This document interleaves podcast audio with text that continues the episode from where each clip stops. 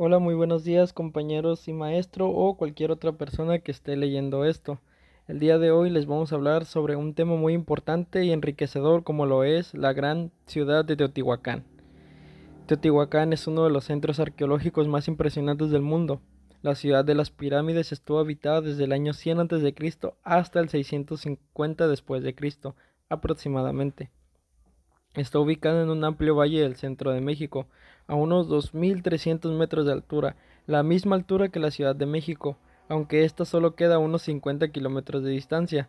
Si bien Teotihuacán está siendo investigada científicamente desde más de un siglo, solo un 5% de las ruinas han sido excavadas hasta el día de hoy. Hasta su misterioso fin del en el siglo VII, acompañado de un incendio devastador, Teotihuacán fue un poderoso centro político, militar, económico y cultural que influenció a toda Mesoamérica. Durante su apogeo, más de 150.000 habitantes vivieron en un área de unos 20 kilómetros cuadrados, siendo Teotihuacán una de las mayores metrópolis del mundo en aquella época.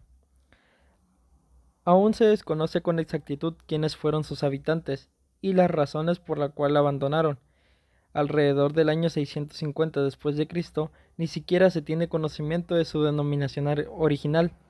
porque los aztecas llegaron desde el norte del altiplano central de México en la primera mitad del siglo XIV, en donde descubrieron la ciudad en ruinas y le dieron el nombre de Teotihuacán, o el lugar en el que fueron creados los dioses, relacionándola con su propia mitología de creación, en donde también agregaron los nombres de Pirámide del Sol y Pirámide de la Luna, así agregando el nombre también de la Calzada de los Muertos, y todo esto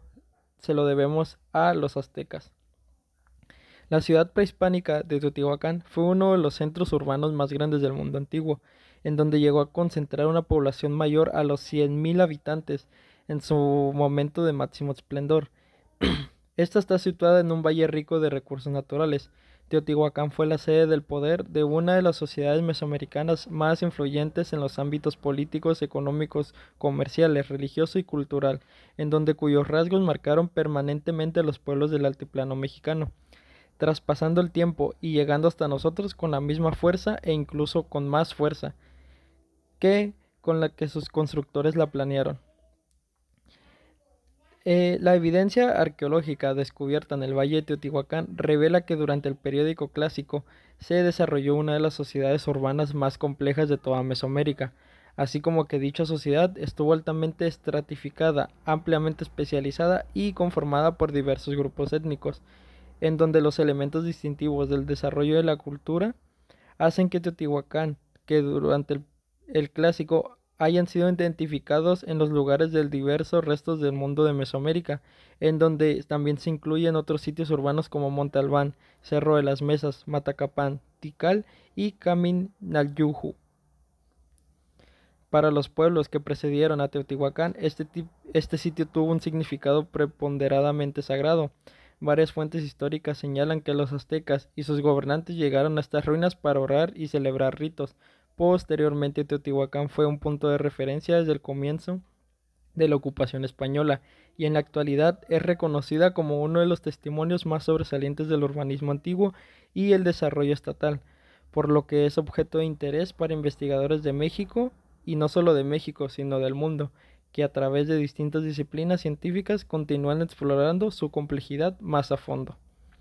Pero retomemos un poco el origen del nombre, en donde nos tenemos que derivar al náhuatl, donde nos hablan de Teotihuacán,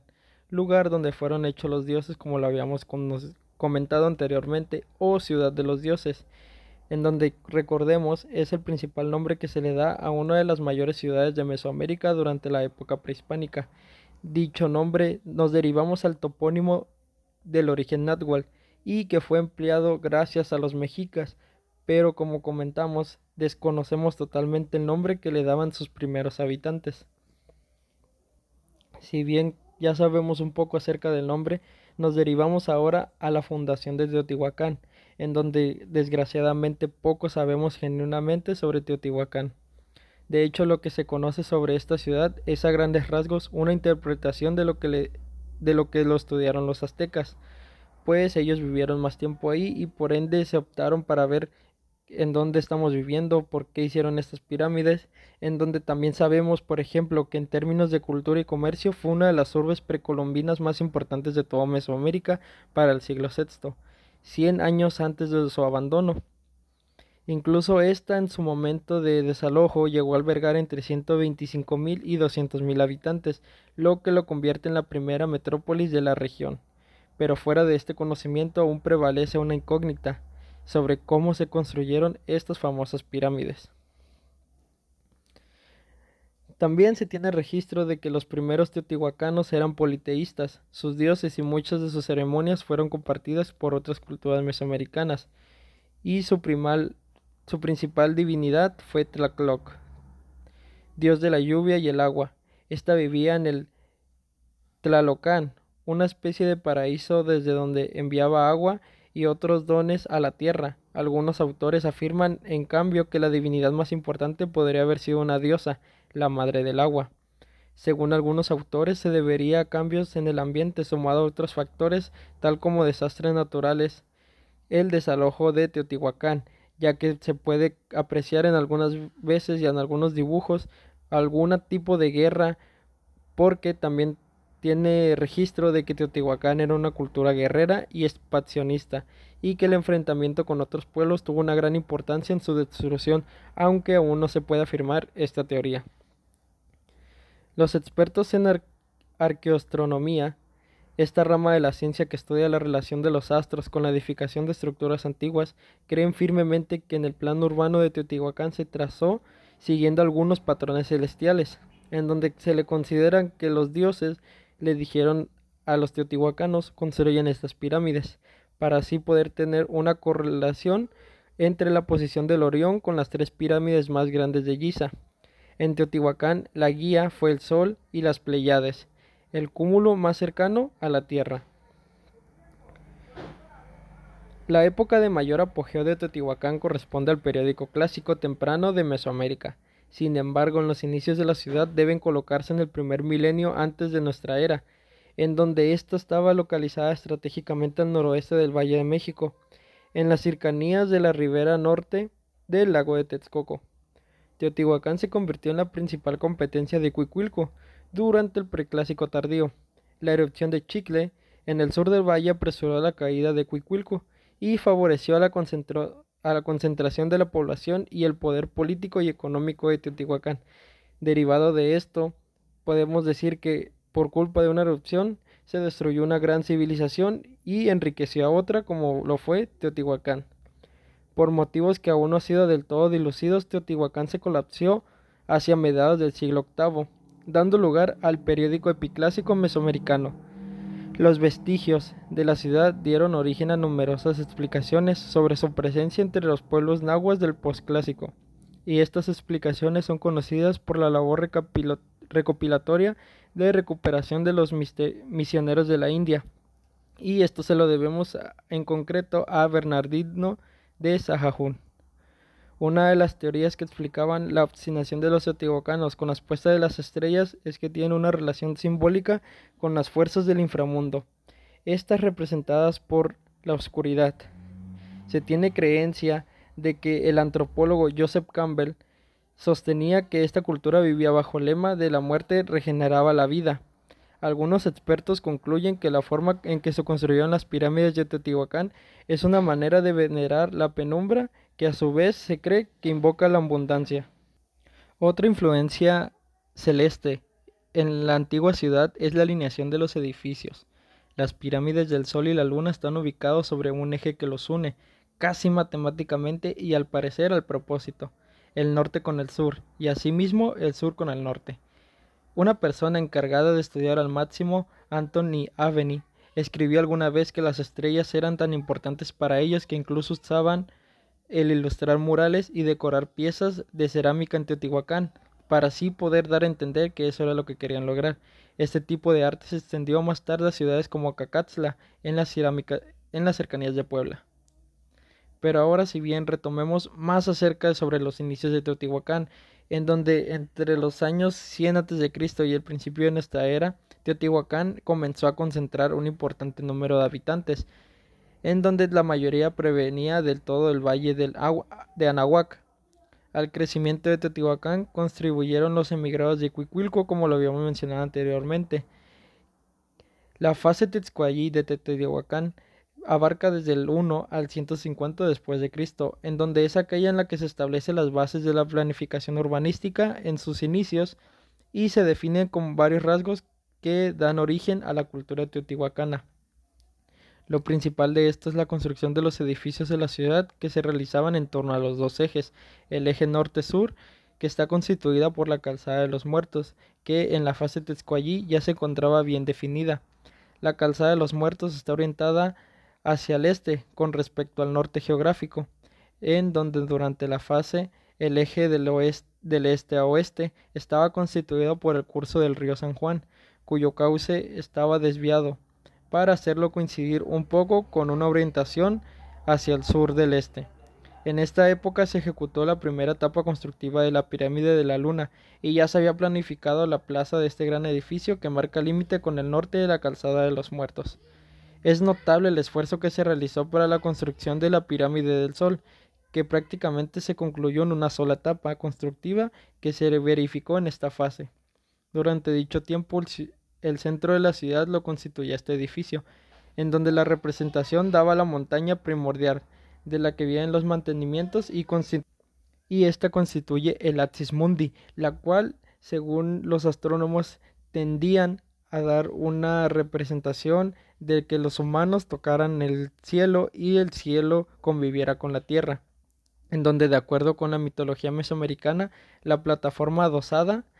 a la pirámide del Sol es más tardía que el resto del edificio y parece haber sido construida en la fase final de Micautli. Esta ciudad está dividida en cuatro cuadrantes a partir de los dos ejes ya antes mencionados, en donde la principal es la calle de los muertos, ancha avenida con orientación norte-sur, en, la en que la alineaban con los templos y los principales palacios, y el otro eje que era la avenida este-oeste, en el centro que se ubicaban los conjuntos ceremoniales, la ciudadela y los templos. La orientación de los ejes, así como la identificación de los principales monumentos en el paisaje circundante, ha llevado a algunos autores a proponer una búsqueda de integración natural de la ciudad al medio y una organización del espacio realizada a partir de observaciones astronómicas. La importancia de su centro ceremonial atrajo poblaciones que se ubicaron en aldeas satélites, donde se produciría buena parte de los bienes que se consumían en la ciudad. Hay evidencia incluso de la realización de trabajos colectivos para controlar el ambiente, encauzamiento de manantiales, desvíos de ríos, canalización y aparentemente un sistema de chinampas. Fueron grandes artesanos de la piedra, la cerámica y de fibras vegetales como el algodón, el magüey y el amate, en donde realizaban diferentes trabajos textiles. También conocieron el calendario, la numeración y practicaron una escritura jeroglífica en donde también daban observaciones astronómicas. De acuerdo con los trabajos de René Millón, en la fase Tezcuallí la población de Teotihuacán rondaba los 300.000 habitantes para construir todo lo antes mencionado y poder dar a conocer las características principales de Teotihuacán, en donde la superficie en ese entonces de la ciudad era de 17 kilómetros cuadrados para esa época. Teotihuacán era indomablemente la mayor urbe del centro de México y solo podía compararse con ella Monte Albán en, el en los valles centrales de Oaxaca y Cholula en el valle de poblano de Tlaxcalteca. En las excavaciones arqueológicas se han encontrado restos de cerámica granular, un tipo que también ha aparecido frecuentemente en yacimientos de Morelos y el centro de estado de Guerrero, por lo que se supone que las relaciones comerciales entre Teotihuacán y las zonas cercanas de Mesoamérica ya se encontraban activas en el preclásico tardío. Pero también es bueno describir el sitio hoy en día, en donde el área está abierta a la visita del público que tiene una extensión de 264 hectáreas, donde se concentran los principales complejos de edificios monumentales como la Ciudadela y el Templo de la Serpiente Emplumada, la Calzada de los Muertos y los conjuntos residenciales que la flaquean, como lo son las pirámides del Sol y la Luna. El Palacio de Quetzalpóatl y cuatro conjuntos departamentales con importantes ejemplos de pintura mural, como lo son Tetitla, Atetelco, Tepatitlán y La Ventanilla, además de otros dos conjuntos de corte habitacional denominados Yayaguala y Zacuala. La zona arqueológica cuenta con dos museos especializados, el de la cultura teotihuacana y el del Museo de Murales Teotihuacanos, que da por nombre a Beatriz de la Fuente, así como una sala de exposiciones temporales ubicadas en el edificio conocidas como el Exmuseo, además de otras, de otras áreas en las que se exponen piezas arqueológicas, como lo son el Jardín Escultórico y el Jardín al sur del río San Juan. Además se cuenta con un jardín botánico de flora tradicional, un teatro al aire libre y el edificio sede centrado para dar pie a estudios teotihuacanos. Ahora hablaremos un poco sobre la importancia de Teotihuacán y su cultura, pues recordamos que Teotihuacán fue una de las cumbres para dar pie a toda Mesoamérica, en donde el desarrollo de la economía, política, la arquitectura y arte se la debemos a dicha cultura en especial a la ciudad, en donde su influencia se extendió por toda la región e inclusive se tiene registro de que llegaron a conquistar Tikal en la zona maya. Estos maravillosos frescos tienen una antigüedad superior a los 500.000 años, siendo testimonios invaluables del alto grado de sotificación que alcanzó la ciudad de Teotihuacán, en donde fue la más grande de América y una de las cinco extensas del mundo. Pero ¿por qué es bueno invertir recursos para perseverar esta zona arqueológica si ya ha pasado tanto tiempo? Para también así financiar los proyectos de investigación. Pues recordemos que esta ciudad es una pieza fundamental en el desarrollo de las culturas originarias de Mesoamérica. Desde el periódico clásico, epiclásico e incluso posclásico tuvo una población estimada de 120.000 habitantes en cifras conservadoras, hasta posiblemente 200.000. Tuvo una extensión estimada de 23 kilómetros cuadrados y en la actualidad no se ha excavado ni el 20% total de su gran metrópolis. A, pesar de su extensión, esta ciudad contó con una extensa red de drenaje, esto con el objetivo de evitar inundaciones y desalojar el agua de la lluvia. También contó con canales de riego para impulsar la producción agrícola. Su esplendor monumental sigue fascinando a los habitantes que acuden en ella día tras día, en donde, la ciudad teotihuacana era estamental y estaba integrada por una aristocracia sacerdotal que ejercía tanto la función política como religiosa. Esta también controlaba la administración y el comercio, y era la depositaria del conocimiento. La vestimenta que usaban los teotihuacanos era muy concisa y se supone que la población en general se vestía con taparrabos, mantas y sandalias, en el caso de los hombres, y pollarines, mantos, en el caso de las mujeres. Los miembros de los grupos sociales más altos usaban textiles más elaborados,